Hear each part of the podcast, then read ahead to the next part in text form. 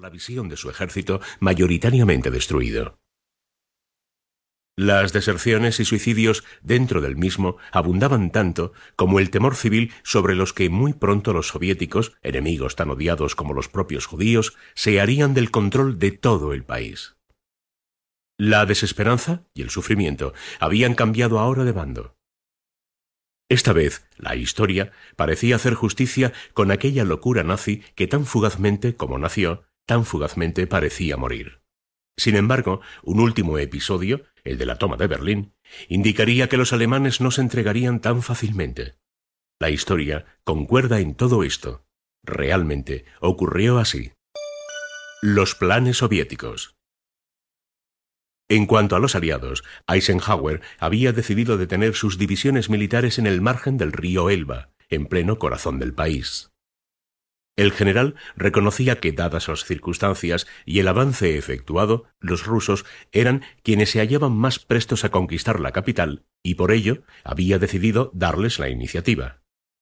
Eisenhower, se sabía, Quería para él también esa gloria, pero pensaba que conquistar Berlín iba a representar una ingente pérdida en vida y material militar que ciertamente no estaba dispuesto a sacrificar. Además, él conocía perfectamente la importancia que Berlín tenía para Rusia, tanto por cuestiones ideológicas como muy personales. La ofensiva nazi al país de Stalin significó la pérdida de millones de vidas humanas que ellos querían vengar. Por ello, los dejó hacer. Por todo esto, Eisenhower y los ejércitos del bando de los aliados se detuvieron simplemente a esperar, apenas empleando el tiempo en facilitarles las cosas a Stalin, bombardeando día tras día Berlín. Para finales de mayo, la ciudad se encontraba devastada, en ruinas o incendiándose en un 90%. Sin embargo, secretamente, los alemanes preparaban la resistencia. No obstante, las cosas para Rusia no serían tan sencillas.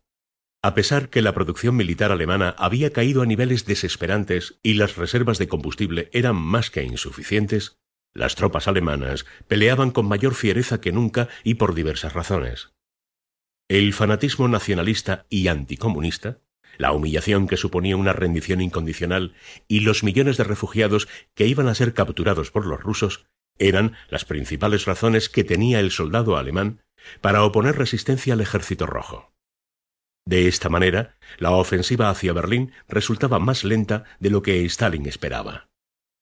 Además, la negativa de Hitler a abandonar la capital del Reich obligaba a los generales alemanes a defenderla a toda costa, ya que habían hecho un juramento de lealtad al Führer, el cual también había ordenado no evacuar la ciudad.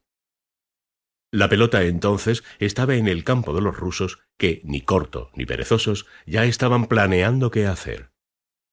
Cuando los mariscales soviéticos, Konev y Zhukov, fueron informados meses antes por Stalin que los aliados occidentales estaban tramando un plan para una ofensiva sobre Berlín, planearon de inmediato una ofensiva final. Las órdenes eran terminantes. Stalin no quería que la ciudad se le escapase y con ello perder la oportunidad de capturar vivo a Hitler y todo lo que ello ocasionaría en la moral ya de por sí derruida del país. Con todo, la tarea era realmente difícil. Los alemanes, lo sabían ellos, lucharían como nunca. La locura y el fanatismo por una causa execrada por el mundo lejos de detenerlos los enloquecía más. Konev y Zhukov le ofrecieron a Stalin dos alternativas. El jefe soviético debía ahora decidir, y decidió, la ofensiva total.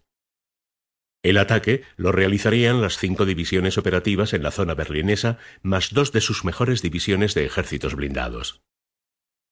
Hacia el sur, los soviéticos lanzarían a su vez sus otras siete divisiones de artillería de asalto, mientras que al norte de Berlín el ejército restante permanecería a la defensiva. Así, Zhukov atacaría las líneas alemanas al este de Berlín y Konev, al mando del primer frente ucraniano, atacaría desde el sur. En total, los soviéticos llegaron a reunir 2.500.000 hombres, 41.600 piezas de artillería, 6.200 tanques de guerra, 7.500 aviones, 3.257 cohetes Katiuska y 10.000 vehículos de todo tipo. Se trataba, pues, de una fuerza bastante considerable que buscaba, en primera instancia, no fallar. El ataque daría inicio el 16 de abril. El lado alemán. La organización aquí